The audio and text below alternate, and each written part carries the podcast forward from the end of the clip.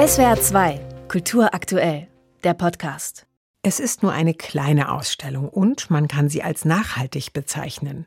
Nichts wurde dafür extra angekauft oder geliehen, sondern Kuratorin Julia Nebenführ hat sich von dem, was schon lange im grafischen Bestand ist, inspirieren lassen. Das ist natürlich auch ein bisschen mein intimer Blick in unsere grafische Sammlung. Ich freue mich immer sehr, wenn ich da einmal stöbern darf und unter ganz unterschiedlichen Aspekten eben die Grafiken auswähle. Gefunden hat sie Selbstporträts, Akte und Interieurstudien. Die Grafiken, die wir präsentieren, sind entweder jahrzehntelang nicht ausgestellt worden oder noch nie dem Publikum präsentiert worden. Von daher ist es schon auch immer für uns was ganz Besonderes. Es sind hauptsächlich männliche Maler des 19. Jahrhunderts, die hier ausgestellt werden.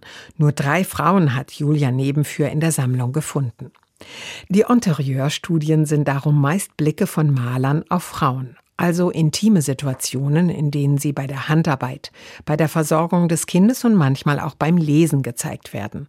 Lesende stehen zwar für Bildung, aber die Prämisse ist ja, dass es trotzdem im Innenraum stattfindet, dass man doch ganz stark an diese räumlichen Gegebenheiten, also an seine alltägliche Lebenswelt gebunden ist und dieser Außenraum immer noch dem Mann gehört. Es sind berührende Studien von jungen Frauen im gemütlichen Lichtkegel bei der Handarbeit.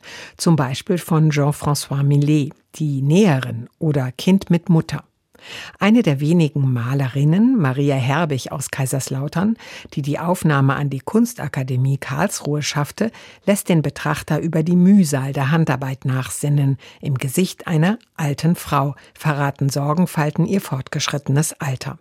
Auch die heute fast unbekannte Malerin Senta Geisler hatte 1925 die Kunstakademie in Karlsruhe absolviert, als sie ein Selbstporträt in Öl malt, zuversichtlich in die Zukunft, mitten in das Auge des Betrachters blickend.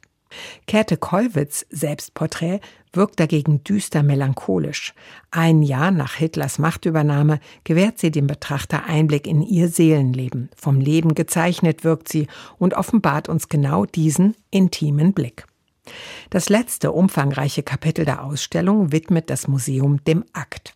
Auch hier dominiert der männliche Blick, wird die eigene Könnerschaft betont, den weiblichen Körper in allen Varianten mit wenigen Strichen darstellen zu können.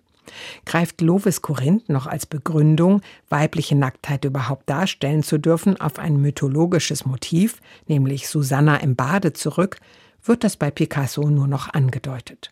Die Frau muss sich auch bei Ernst Ludwig Kirchner nicht mehr im privaten Interieur ankleiden oder waschen, um nackt gezeigt zu werden. Sie verschmilzt im Expressionismus mit der Natur und den Pflanzen im Außen zu einer bedrohlichen femme fatale. Allzu lange warten sollte man nicht, denn die kleine sehenswerte Ausstellung muss bald wieder ins Dunkle.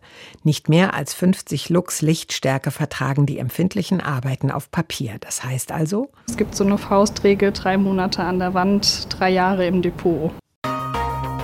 SWR 2 Kultur aktuell. Überall, wo es Podcasts gibt.